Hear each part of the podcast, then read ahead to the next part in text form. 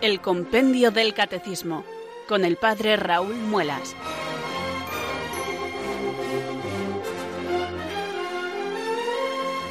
Muy buenas tardes, queridos oyentes de Radio María. Son las 4, las 3 en Canarias. Aquí comienza una nueva edición del Compendio del Catecismo.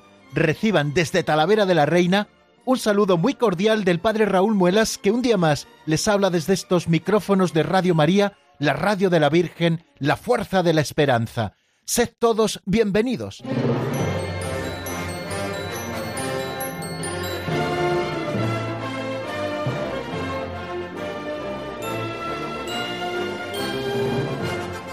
No sé ustedes, queridos oyentes, pero a mí se me pasan las horas volando, sobre todo cuando tengo a la vista el próximo programa del Compendio del Catecismo. Así han pasado las horas desde ayer y aquí estamos nuevamente juntos, comenzando esta tarea que nos ocupa todas las tardes de lunes a viernes, de 4 a 5 en la península, de 3 a 4 en Canarias. Estamos abriendo el compendio del catecismo, nuestro libro de texto, para buscar en él el contenido de nuestra fe, para disfrutar juntos de ella y para profundizar también en el conocimiento de Dios.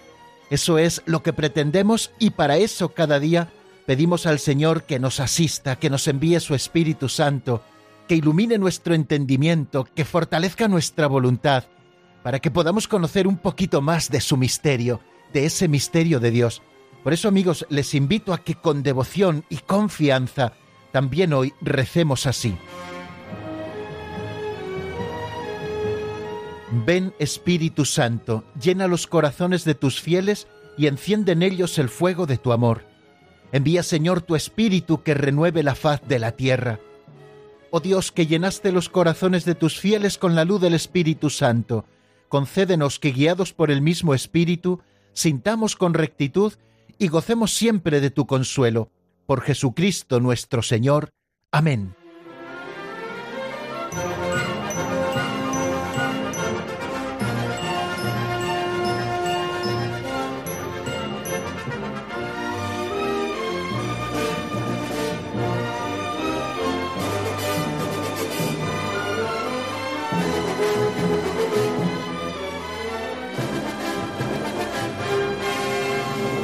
Y después de rezar con devoción, creo, queridos amigos, que ya estamos preparados para escuchar una nueva pincelada de sabiduría.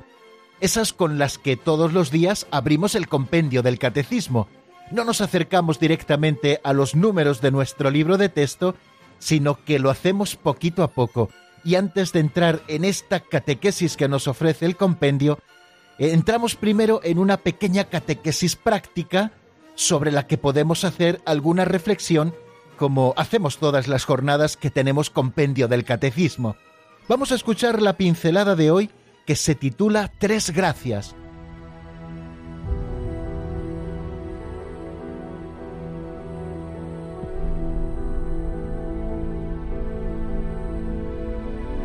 Tres Gracias.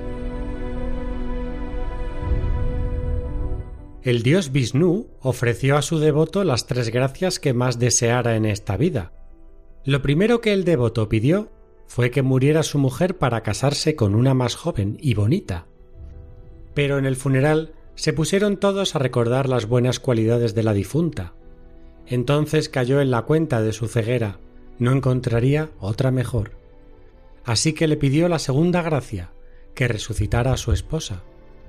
Ya no se atrevía a hacer la tercera y última petición, por temor a equivocarse.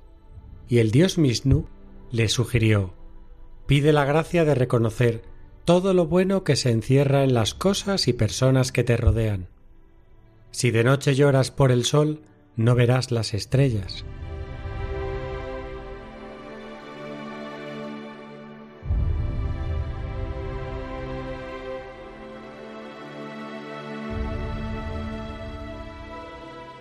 Me he cuestionado mil veces, queridos oyentes, por qué los humanos seremos tan bobos de considerar a veces que lo del otro es mejor que lo mío. Tendemos a estar comparándonos constantemente y para más INRI, solemos salir siempre perdedores en esa comparación. El vecino tiene más suerte, el jardín del vecino es más frondoso porque tiene mejor tierra, si mi esposo o mi esposa fueran como la del vecino, todo iría mejor, si yo tuviera el trabajo de aquel sería mucho más feliz, si mi párroco fuera tan santo y tan trabajador como el de la parroquia de al lado, la iglesia estaría llena. Bueno, los ejemplos en este sentido creo que pueden ser casi infinitos. Pero creo que la idea está clara. No agradecemos lo que tenemos. Esto ocurre ordinariamente porque estamos descontentos con nosotros mismos al fin y a la postre, y en vez de convertirnos, le echamos la culpa a los demás con una actitud adolescente perpetua. Todos son excusas porque nos falta fijeza en definitiva. El autor de la pincelada, con ese ropaje de sabiduría hindú que tanto le gusta usar como recurso literario, nos está invitando a aprovechar bien, con corazón agradecido, los talentos que se nos han dado. Seguro que no eres perfecto, nadie lo somos, pero seguro también que tienes muchos talentos que pueden hacerte feliz. Inviértelos con ilusión, no tengas miedo, no seas perezoso, aún estás a tiempo. No te fijes en lo que tu prójimo puede hacer y tú no. Agradece y haz aquello que está en tu mano. Verás qué alegría. Y que tu autoestima no dependa de que los demás reconozcan tus cualidades. Sábete amado por Dios que confía mucho en ti. Da gracias a Dios también por las personas que ha cruzado en tu camino. Los miembros de tu familia, tus vecinos, tus amigos, tus jefes, tus compañeros de trabajo, tus sacerdotes y los feligreses de tu parroquia, el obispo de tu diócesis. Procura esforzarte en ser feliz con ellos porque son aquellos que están en tu vida. Algunos de ellos los has elegido tú, otros se te han dado. No proyectes tus propias frustraciones en ellos. Nadie es perfecto, pero nadie tiene tampoco la culpa de todos los males que te pasan. Creo que es especialmente importante para una vida cristiana plena cuidar mucho a los miembros de tu familia, a los más cercanos. Busca en ellos lo bueno que tienen, que seguro que es mucho. No esperes a no tenerlos para echarlos de menos. No aguardes a que los demás tengan que reconocerles sus bondades. Hazlo tú mismo y hazlo primero. Ya sabemos todos que la convivencia desgasta a veces el afecto. Por eso es necesario mortificar los afectos propios. Potencia todo lo bueno que hay en ellos. Sigue dándoles nuevas oportunidades, aunque hayan sido muchas las veces que han defraudado tu confianza. Pide la gracia, hoy hazlo así, de reconocer todo lo bueno que se encierra en las cosas y personas que te rodean. Si de noche lloras por el sol, no verás nunca las estrellas.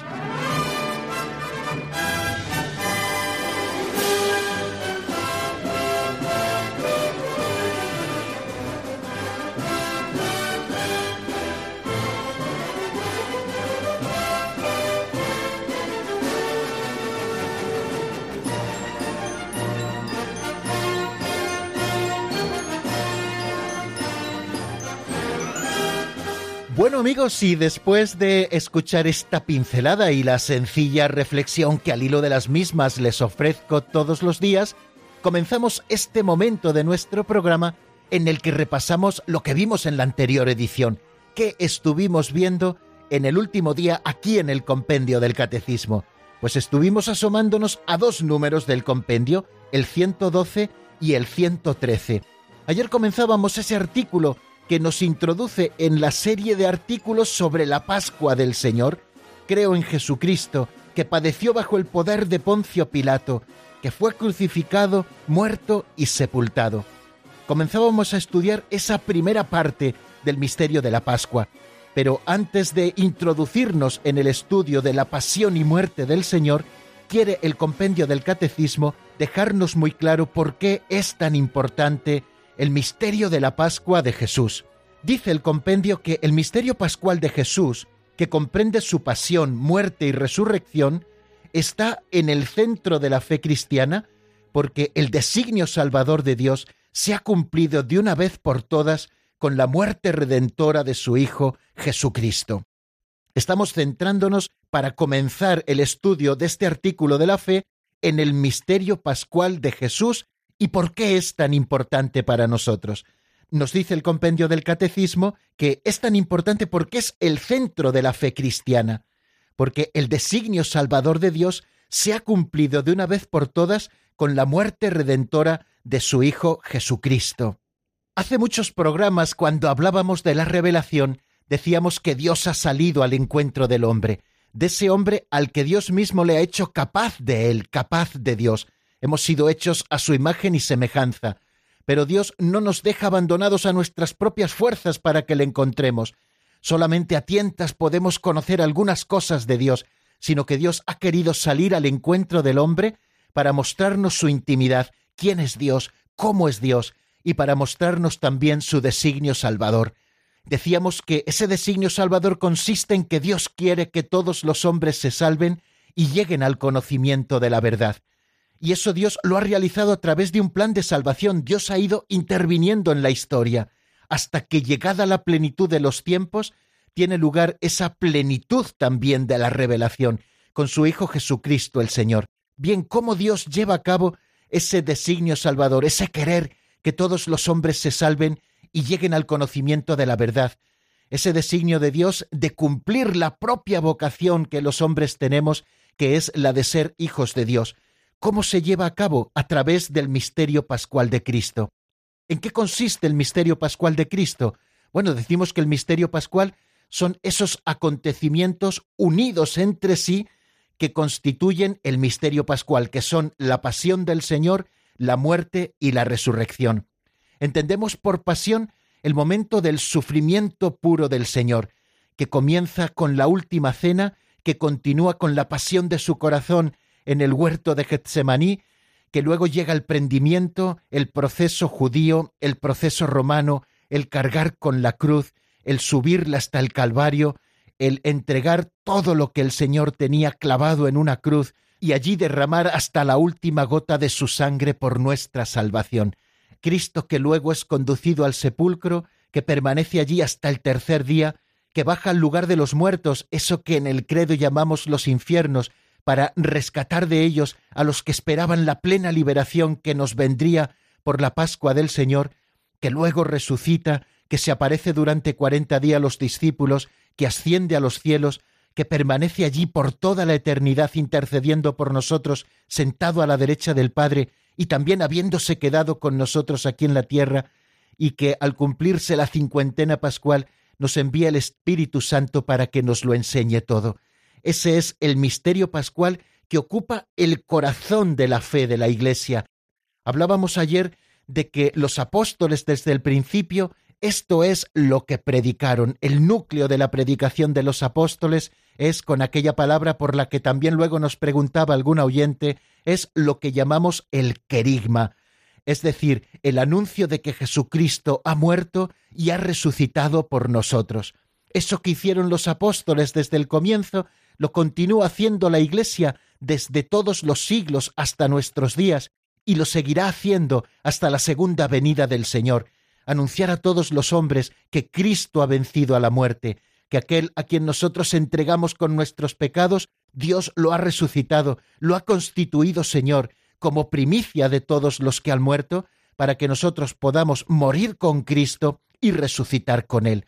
La Iglesia anuncia el misterio pascual no como un hecho pasado, sino como algo que se actualiza cada día en la Sagrada Liturgia, especialmente en la celebración de los sacramentos y de una manera particularísima en la celebración de la Santa Misa, donde la Iglesia celebra, representa, es decir, vuelve a hacer presente el sacrificio redentor de Cristo, donde se ha cumplido esa voluntad de Dios plenamente, ese designio salvador, de una vez por todas, con la muerte redentora de Jesucristo. Esto que recibimos en la Eucaristía también lo participamos en el bautismo cuando morimos con Cristo y resucitamos con Él a una vida nueva, la vida de la gracia, que ya es en nosotros vida de Dios y que tendrá su plenitud en el cielo. Y la Iglesia, por tanto, permanece siempre fiel a la interpretación de todas las escrituras, dada por Jesús mismo tanto antes de su Pascua como después de su resurrección, los padecimientos de Jesús han tomado una forma histórica concreta por el hecho de haber sido reprobado por los ancianos, los sumos sacerdotes y los escribas, y que lo entregaran a los gentiles para que se burlaran de él, azotarle y crucificarle. Por lo tanto, sabiendo que el misterio pascual se ha cumplido de esa manera concreta, la fe debe escrutar esas circunstancias de la muerte de Jesús que han sido transmitidas fielmente por los Evangelios y también iluminarlas por otras fuentes históricas a fin de que nosotros podamos comprender mucho mejor el sentido de la redención. Pues eso es lo que vamos a hacer, queridos amigos, a partir de este momento. Ya comenzamos a hacerlo ayer también cuando nos asomábamos al número 113. ¿Bajo qué acusaciones fue condenado Jesús? El compendio del Catecismo nos refiere lo siguiente. Algunos jefes de Israel acusaron a Jesús de actuar contra la ley, contra el templo de Jerusalén y particularmente contra la fe en el Dios único, porque se proclamaba hijo de Dios. Por ello lo entregaron a Pilato para que lo condenase a muerte. Eso es lo que nos dice ese número 113 del compendio del Catecismo, ajustando muy bien para nuestra consideración cuáles fueron las acusaciones que contra Jesús hicieron. Ellos decían que Jesús se oponía a la ley, a esa ley santa que Dios mismo les había dado y que les convertía al pueblo de Israel en el pueblo más sabio de toda la tierra. Dijeron también, acusándolo, que Jesús estaba contra el templo de Jerusalén, lugar donde habitaba la gloria de Dios, uno también de los signos y de los elementos eh, de identidad del pueblo de Dios. Eh, ese lugar, ese templo donde Dios habitaba, donde habitaba su gloria, lugar de encuentro con Dios, donde se realizaba también esa alianza y se manifestaba de una manera muy patente que Dios estaba siempre junto a su pueblo y que el pueblo era el pueblo de Dios. También le acusaron a Jesús de estar eh, contra la fe en el Dios único, porque él se estaba proclamando a sí mismo Hijo de Dios. Bueno, estas acusaciones que le llevaron a Jesús hasta la cruz, queridos amigos, eh, si nosotros espigamos o escrutamos los evangelios, nos damos cuenta que están desde el comienzo del ministerio público de Jesús. Ya lo encontramos en el capítulo tercero de San Marcos, como fariseos y herodianos se pusieron de acuerdo para perder a Jesús. Se trata de ese pasaje, y ayer lo comentábamos, en el que Jesús en sábado cura a un hombre que tenía la mano paralizada, y antes de proceder a la curación les pregunta a aquellos que le acechaban para perderle qué es lícito hacer en sábado, lo bueno o lo malo, dejar a un hombre morir o devolverle la vida. Jesucristo devuelve la salud a aquel hombre con la mano paralizada y nos dice el Evangelio que los fariseos y los partidarios de Herodes se confabularon para quitarle la vida. Se escandalizaron ante algunas de sus obras. Por ejemplo, cuando Jesús expulsa a los demonios. Hay un pasaje en el capítulo 12 de San Mateo en que Jesús expulsa el demonio de un hombre que era ciego y mudo, y después de expulsar al demonio, ese hombre habla y ve. Y aquellos que lo veían eh, juzgan mal a Jesús y empiezan a criticarle diciendo que expulsa a los demonios con el poder de Belcebú, el príncipe de los demonios. También les escandalizó grandemente que Jesucristo perdonara pecados, también les enfadaba especialmente que Jesucristo curase en sábado, o también esa interpretación original de los preceptos de la pureza de la ley, por ejemplo, que Jesús hacía, a propósito de comer sin lavarse las manos, el Señor expresa el verdadero sentido del mandamiento. No podían tolerar la familiaridad que con publicanos y pecadores Jesús tenía.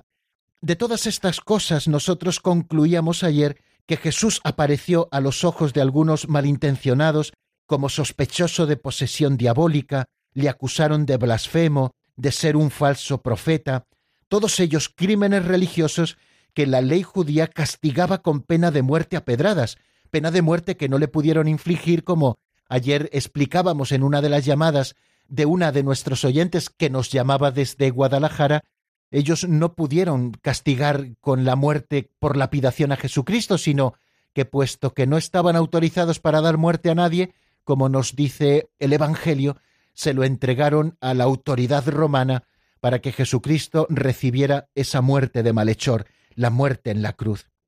Muchas de las obras y de las palabras de Jesús, por lo tanto, vemos que han sido un signo de contradicción para sobre todo las autoridades religiosas de Jerusalén, eh, vemos estas relaciones que Jesucristo tuvo con los herodianos, con algunos escribas, también con los fariseos, pero bueno, también hemos de decir que no siempre fueron malas las relaciones de Jesús, por ejemplo, con los fariseos. Fueron unos fariseos, les recuerdo, así nos lo dice el Evangelio de San Juan, los que le avisan a Jesús de que Herodes quiere matarle. Jesús también va a comer a casa de fariseos, o vemos cómo Jesús en algunas prácticas de piedad está muy cercano a los fariseos, por ejemplo en la práctica del ayuno, de la oración y de la limosna, o cómo el Señor confirma doctrinas sostenidas por los fariseos, como por ejemplo la resurrección de los muertos. Pero, sin embargo, a los ojos de muchos en Israel, Jesús eh, parece estar actuando contra las instituciones esenciales del pueblo elegido. Vamos a empezar a estudiarlas ahora, que Jesús estaba contra la sumisión a la ley en la integridad de sus prescripciones escritas y también en esas tradiciones orales que defendían tanto los fariseos, algunos también le acusaron de estar contra el carácter central del templo de Jerusalén como lugar santo donde Dios habita de una manera privilegiada, o estar también contra la fe que le hacía único también al pueblo de Israel, la fe en el Dios verdadero, en el Dios único, cuya gloria ningún hombre puede compartir.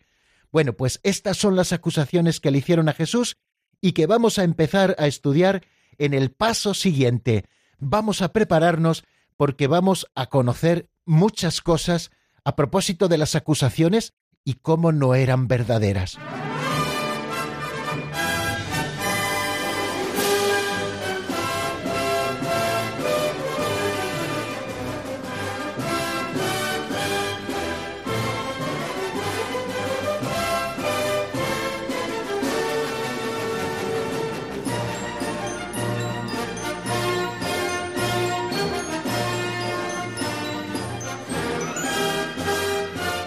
Bueno, como estamos diciendo, queridos amigos, en este momento de nuestro estudio del catecismo, les recuerdo que vamos a comenzar con los números 114 y 115.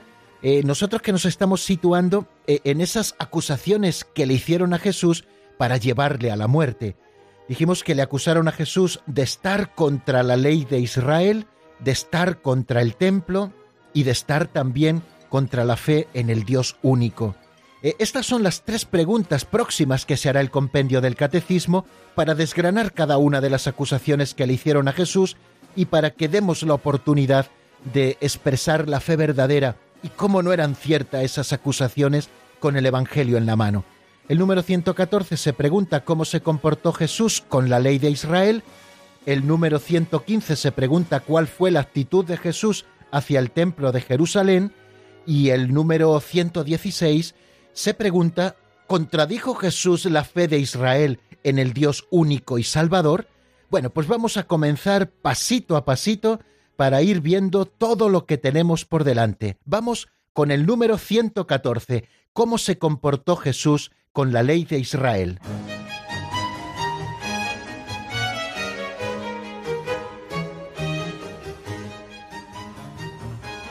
Número 114. ¿Cómo se comportó Jesús con la ley de Israel? Jesús no abolió la ley dada por Dios a Moisés en el Sinaí, sino que la perfeccionó dándole su interpretación definitiva. Él es el legislador divino que ejecuta íntegramente esta ley. Aún más, es el siervo fiel que con su muerte expiatoria ofrece el único sacrificio capaz de redimir todas las transgresiones cometidas por los hombres contra la primera alianza.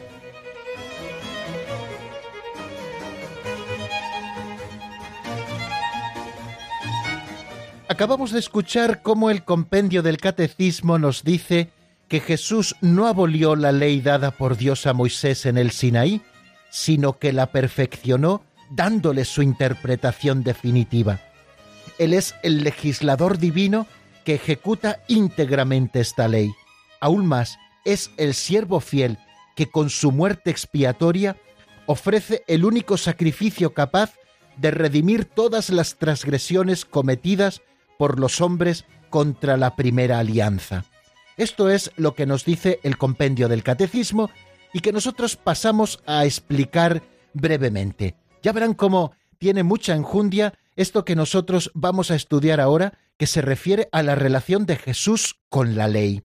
Para poder acercarnos bien a este misterio, creo que tenemos que tener en cuenta el capítulo quinto y el capítulo sexto y el capítulo séptimo del Evangelio de San Mateo. Me estoy refiriendo a ese gran discurso de Jesús preciosamente articulado, donde encontramos de una manera compendiada todo su misterio y toda su enseñanza, que conocemos con el nombre de Sermón de la Montaña.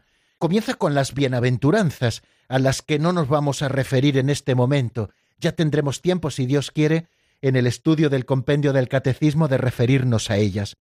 En este Sermón de la Montaña, además de las bienaventuranzas, Jesús nos habla de que los discípulos han de ser la sal y la luz, después nos habla de la ley, de esa relación que existe entre Jesús y la ley, después también de la limosna, de la oración, del ayuno, de las riquezas y de las preocupaciones, de la recta conducta. Bueno, todo eso lo encontramos en estos tres capítulos del Evangelio de San Mateo.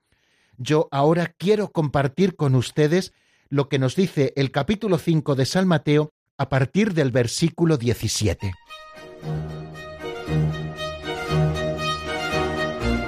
No creáis que he venido a abolir la ley y los profetas. No he venido a abolir, sino a dar plenitud.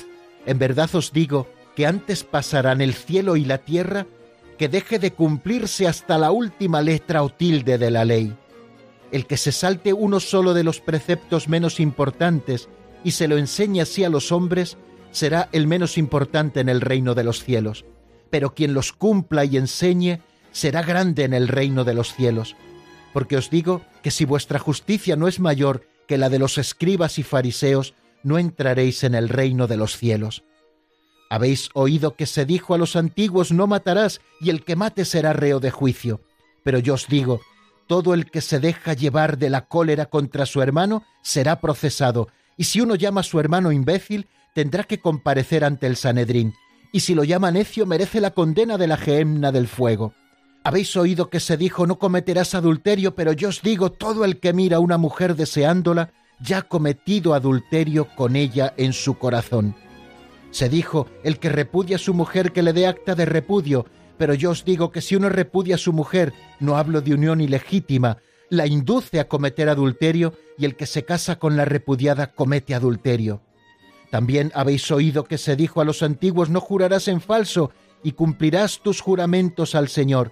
Pero yo os digo que no juréis en absoluto ni por el cielo, que es el trono de Dios, ni por la tierra, que es el estrado de sus pies, ni por Jerusalén, que es la ciudad del gran rey.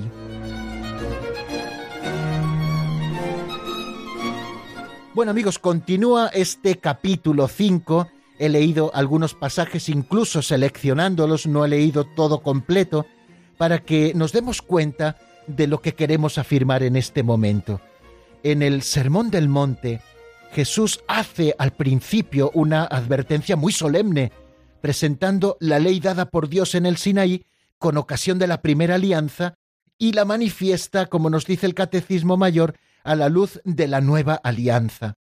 No he venido a abolir la ley, he venido a dar la plenitud, y os aseguro que el que se salte uno de los preceptos menos importantes de esta ley será el menos importante en el reino de los cielos. Bueno, pues Jesús, queridos amigos, el Mesías, es el más grande en el reino de los cielos, el que cumple la ley en su totalidad hasta el precepto más pequeño. Los judíos, nos dice el Catecismo Mayor, según su propia confesión, jamás han podido cumplir la ley en su totalidad sin violar el menor de sus preceptos. Por eso, en cada fiesta anual de la expiación, la fiesta del Yom Kippur, los hijos de Israel piden perdón a Dios por esas transgresiones que hacen de la ley. En efecto, la ley constituye como un todo y como nos recuerda el apóstol Santiago en el capítulo 2 de su carta, quien observa toda la ley, pero falta en un solo precepto, se hace reo de todos. Este principio de integridad de la observancia de la ley era como muy apreciado eh, por los fariseos, no sólo la observancia de la letra, sino también lo que ellos eh, decían el espíritu de la ley, ¿no? Era realmente apreciado por los fariseos. Y al subrayarlo para Israel, muchos judíos del tiempo de Jesús fueron conducidos quizá a un celo religioso extremo, el cual, si no quería convertirse en una casuística hipócrita, no podía más que preparar al pueblo a esta intervención inaudita de Dios que será la ejecución perfecta de la ley por el único justo que podía cumplirla plenamente, en lugar de todos nosotros que somos pecadores. El cumplimiento de la ley sólo podía ser obra del divino legislador, de Jesucristo, que nació sometido a la ley y que la cumplió hasta tomar sobre sí la propia maldición de la ley. Ha intervenido su muerte para remisión de las transgresiones de la primera alianza. Por tanto, consideramos que Jesús no viene a cambiar la ley, ni viene a abolirla, sino a darla plenitud, a darla su verdadero sentido, para que podamos cumplirla nuevamente, no como una serie de preceptos eh, a los que nos acercamos con un mero cumplimiento externo, sino desde lo más profundo del corazón, con una exigencia todavía mayor que nace del amor. Y también consideramos a Jesús como el único justo que ha cumplido toda la ley en favor de todos nosotros los pecadores y que con su muerte en la cruz nos ha merecido para nosotros la justicia, lo que nosotros no podíamos hacer por esa maldición de la ley, puesto que no podíamos cumplirla plenamente, lo hace Jesucristo por nosotros. También en relación con la ley Jesús fue considerado un rabí, es decir, un maestro de la ley, pero es verdad que en esto que Jesús presentaba en las interpretaciones, en la auténtica interpretación de la ley que con toda autoridad Jesús nos ofrecía, chocó con los doctores también de la ley, y chocaba también porque los demás doctores de la ley explicaban o interpretaban una ley que no habían dado ellos, es decir, que no era su propia ley, pero Jesucristo hablaba con autoridad, porque Él era ese legislador puesto que era Dios, la misma palabra, fijaros, que resonó en el Sinaí para dar la ley a Moisés, se hace oír de nuevo en el monte de las bienaventuranzas, cuando Jesucristo comienza con ese pasaje al que hemos estado haciendo alusión. Esa palabra suya no revoca la ley, sino que la lleva, como les he dicho, a la plenitud. Y lo hace Jesús con autoridad divina, en este momento y en esos otros momentos también en que Jesucristo desaprueba ciertas tradiciones humanas de los fariseos que estaban anulando en realidad la ley y la palabra de Dios. Ayer y hoy también lo hemos hecho. Hacíamos alusión al pasaje ese en el que echan en cara a Jesús los fariseos que los discípulos suyos comieran sin lavarse las manos y sin guardar otras tradiciones de los antiguos, o también le echaron a Jesús en cara cómo cumplía el sábado. Jesús, con la autoridad de Dios y expresando el verdadero sentido de la ley, da plenitud, por ejemplo, a la ley sobre la pureza de los alimentos, puesto que no se queda en el mero cumplimiento material de la ley, sino que manifiesta el sentido pedagógico también de esta ley, y así declara el Señor puros todos los alimentos. Y Cristo también se vio enfrentado a algunos doctores al dar esa interpretación definitiva de la ley, por ejemplo, con el tema del sábado, diciendo que el descanso del sábado no se quebranta por el servicio de Dios o por el servicio al prójimo que él realizaba constantemente con las curaciones que hacía todos los días de la semana, incluido también el sábado. Por lo tanto, Jesucristo, cumplidor de la ley, viene a dar la plenitud, pero no fue comprendido ni por muchos fariseos ni por muchos maestros de la ley, que por envidia o porque no creyeron en él, no le vieron como ese auténtico legislador que viene a dar plenitud a la única ley de Dios que ya entregó en el Sinaí a nuestros padres. Bien, bástenos porque veo que el tiempo avanza estos pequeños apuntes, estas pinceladas que hemos dado sobre la relación de Jesús con la ley. Jesucristo fue acusado de no cumplir la ley y nosotros con el Evangelio en la mano no solo vemos que Jesús la cumplió, sino que vino a dar la plenitud para que nosotros también pudiéramos ser justificados y superásemos la propia maldición de la ley de la que nos habla San Pablo. Vamos a escuchar para detenernos un ratito en la palabra un tema del grupo argentino Redes titulado En nombre del Padre. Está sacado del álbum Navega Mar Adentro. Enseguida estamos nuevamente juntos.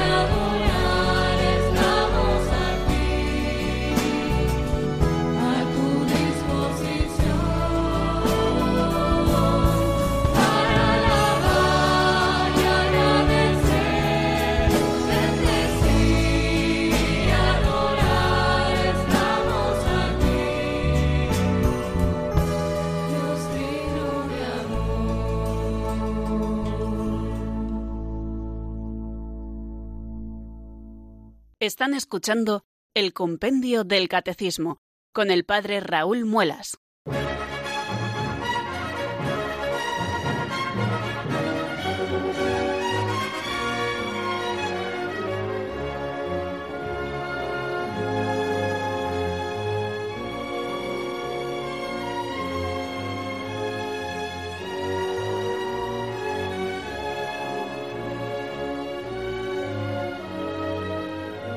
Hoy es de esos días, queridos oyentes, en que soy consciente de que no estoy controlando bien los tiempos, porque ya es bastante tarde y quería que también al menos viésemos el número 115. Vamos, sin más dilación, a escuchar lo que nos dice ese número 115. ¿Cuál fue la actitud de Jesús hacia el templo de Jerusalén?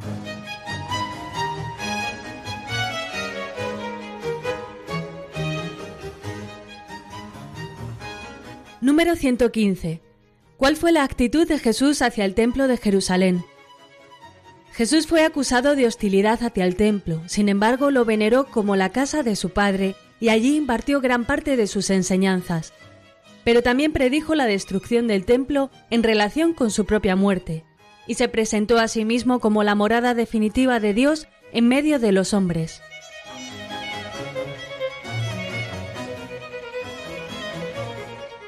Muy claramente nos dice el compendio del Catecismo que Jesús fue acusado de hostilidad hacia el templo, pero que sin embargo él veneró al templo como la casa del Padre y allí impartió gran parte de sus enseñanzas, pero también predijo la destrucción del templo en relación con su propia muerte y se presentó a sí mismo como la morada definitiva de Dios en medio de los hombres. En el proceso de Jesús, en el proceso judío de Jesús, ante los sumos sacerdotes se nos dice, y tendremos oportunidad de verlo con más detenimiento en números posteriores, que alguien dio testimonio de que le había oído decir que él destruiría el templo.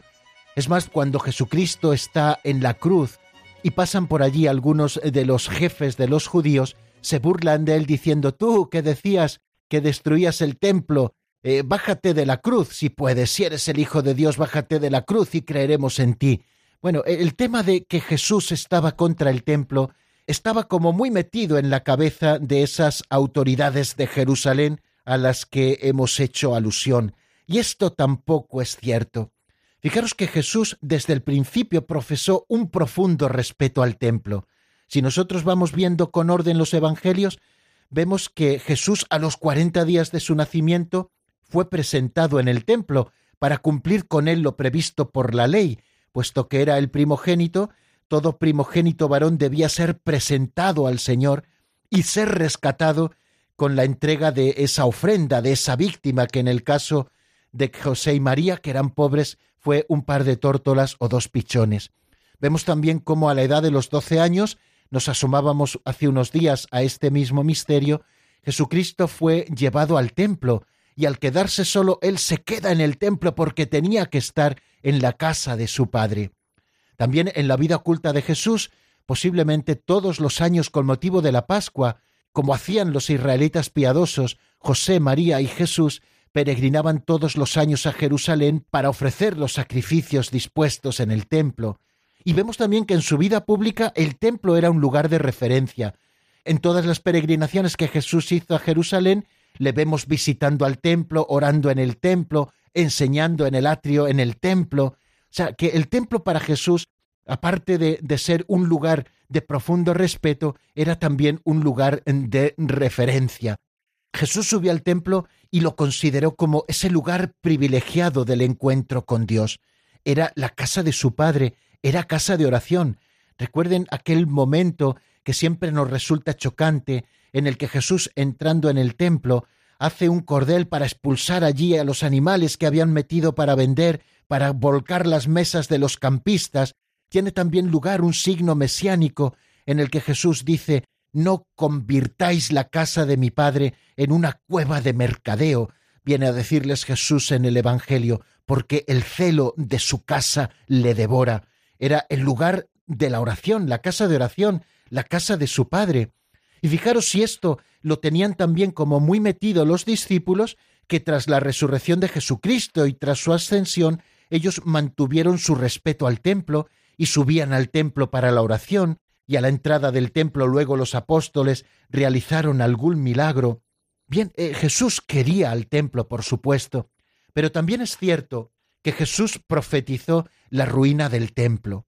Dijo que llegará un día en que de esto no quede piedra sobre piedra. Estaba Jesús anunciando la destrucción del templo y la inauguración de unos tiempos nuevos. Eh, la destrucción del templo sería esa señal de los tiempos últimos donde ya no se adoraría al Padre ni en el templo de Jerusalén, ni en el monte Garicín como lo hacían los samaritanos, sino que seremos adoradores del Padre en espíritu y verdad.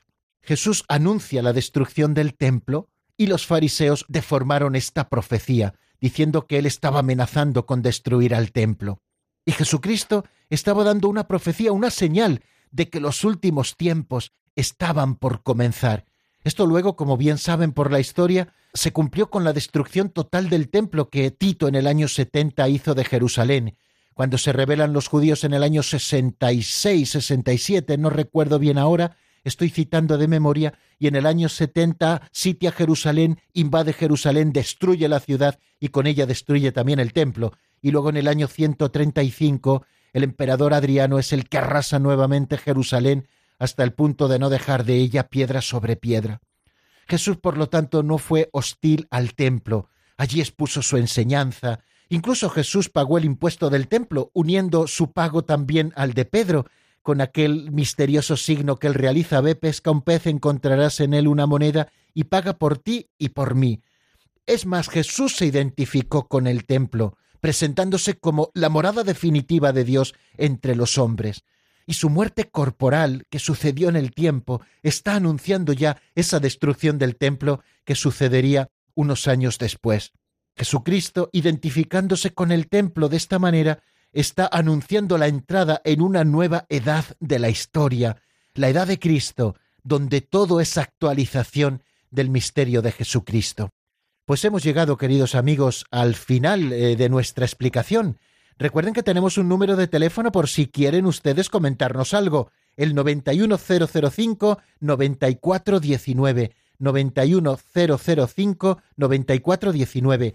Les dejo con unos compases eh, de una versión acústica de un tema de Siervos del Altísimo titulado Es ahí del álbum Compilación, un álbum del año 2015. Enseguida estamos nuevamente juntos atendiendo sus llamadas.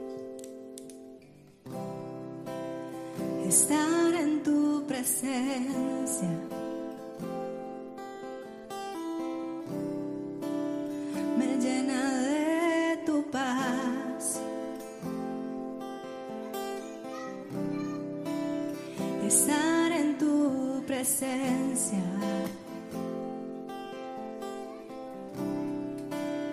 Me llena de tu amor. Hermoso es alabarte, hermoso es adorarte a ti, Señor Jesús.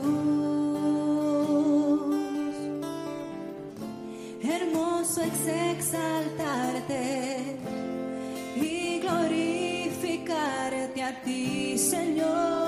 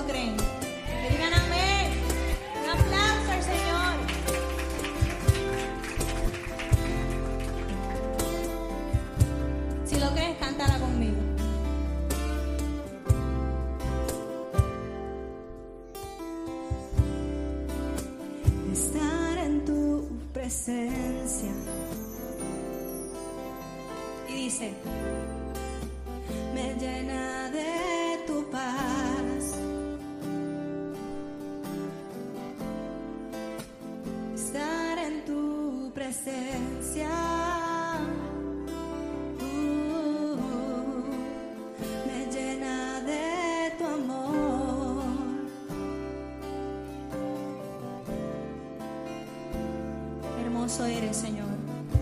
Hermoso es alabarte. Hermoso es adorarte a ti, Señor.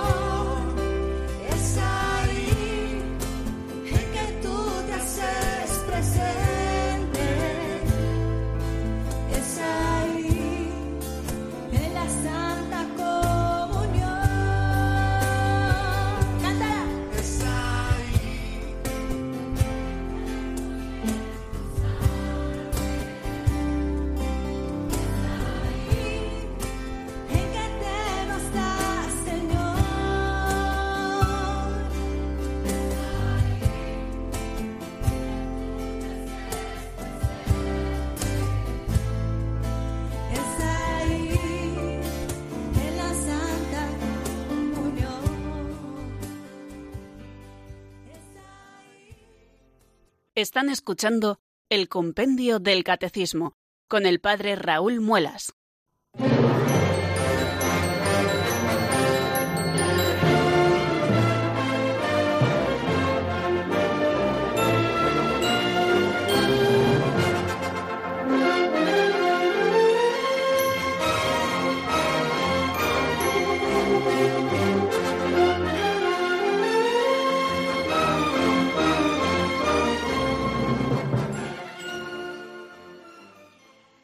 Bueno amigos, 11 minutos escasos ya para las 5 de la tarde de este día 15 de febrero del año 2019.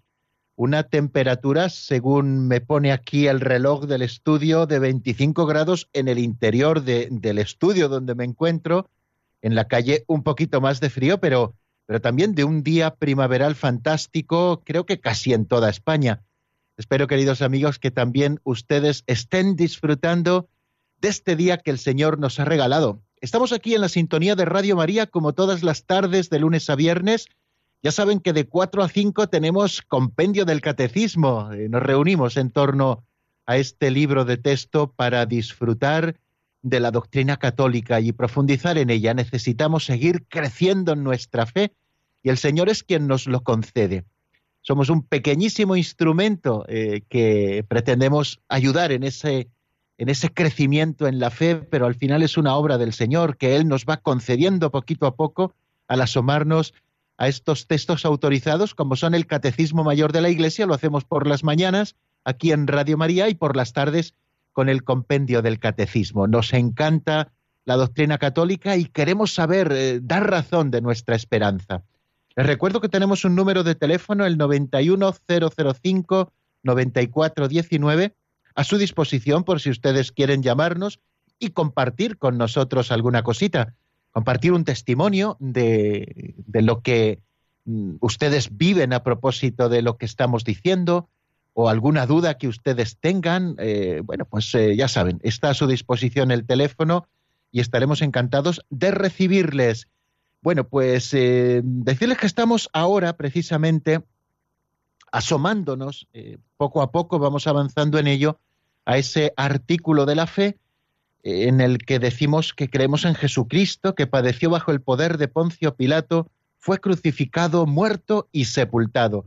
Nos estamos acercando al misterio de la Pascua. Hemos hecho introducción a lo que significa y la importancia que el misterio pascual tiene en la fe cristiana, en la fe católica. eh, la muerte y resurrección de Jesucristo, en la que se realiza plenamente el designio redentor de Dios, importantísimo, y luego hemos empezado a ver las causas que llevaron a Jesús a la muerte, esas causas que esgrimieron contra Jesús, acusaciones que le hicieron y que estamos viendo con el compendio del catecismo, que no eran acusaciones fundadas, pero que magnificaron de tal manera, quizá unos por envidia, otros porque no creyeron en él, y fueron las que terminaron eh, por llevarle a la muerte a Jesús. Una de nuestros oyentes nos preguntó por qué Jesús no murió apedreado si eran, eran penas de lapidación. Y es que en el momento en que Cristo vive, los judíos no estaban autorizados a dar muerte a nadie. Podían hacer juicios religiosos como de verdad hicieron, pero aquellas causas eh, por las que ellos consideraban que eran reo de muerte no podían aplicarlas ellos. Por eso, aunque a Jesús le acusaron de blasfemo por hacerse igual a Dios e, e ir contra la fe en el único Dios, o porque Jesús se metió, según ellos hemos visto que no, contra el templo o contra la ley santa que Dios les había regalado, luego, sin embargo, eh, le acusaron ante Pilato de una causa como era la sedición que sí podía llevarle a la muerte. De manera que a Pilato le dijeron que, se hacía rey, que se hacía rey, que se llamaba el rey de los judíos, y no tenemos más rey que al César, ¿no? Qué paradoja tan grande. Bien, y, nos está dando pie estos temas precisamente a, a, acercarnos a la relación de Jesús con el templo, con la ley. Bueno, damos paso a una llamada que nos llega desde Tenerife y es Mercedes. Buenas tardes y bienvenida. Buenas tardes, padre Raúl. Buenas tardes. Quería preguntarle si usted ha estado en Tenerife. Pues No. fíjese, fíjese que no he estado nunca, he estado en Gran Canaria, eso sí, porque fui a la toma de posesión del señor obispo hace muchos años, pero Sí, en sí, Tenerife aún no he llegado a estar. Pues bienvenido cuando venga, bienvenido. Me encanta el, me encanta todo lo que usted dice y me encanta la figura de Jesucristo. Es preciosa y, y- y le quiero dar la enhorabuena y felicitar a Radio María por los 20 años, ¿sí? Qué bien. Pues le agradecemos muchísimo esta llamada y, y también queremos felicitarla a usted porque cada día se enriquece y enriquece su fe y también su oración y, pues desde lo que Radio María nos ofrece, que es muchísimo. Toda la programación de Radio María eh, quiere ayudarnos a crecer en el Señor, en nuestra vida cristiana, en la fe, en la esperanza, en el amor, ¿no? Y, y el hecho de que podamos prender desde casa, ¿verdad? Eh, con un solo giro de botón eh, la radio y poder escuchar tantas cosas es una gracia de Dios. Claro que sí. Muchísimas gracias por su llamada y felicidades a Radio María por estos 20 años, como nos recordaba Mercedes desde Tenerife. 20 años aquí eh, anunciando el mensaje del Evangelio y siendo la voz también de la Virgen misteriosamente en esta sociedad nuestra. Eh, qué alegría que exista Radio María. Bueno amigos, eh, vamos a ir poniendo el punto final a nuestro programa de hoy y también a esta serie de programas de toda la semana. Ya saben que el fin de semana descansamos del compendio, pero que el lunes a las cuatro en punto, si Dios quiere, a las tres en Canarias, aquí estaremos para seguir profundizando en la doctrina católica. La bendición de Dios Todopoderoso, Padre, Hijo y Espíritu Santo, descienda sobre vosotros y permanezca para siempre. Amén. Hasta el lunes, si Dios quiere, queridos amigos.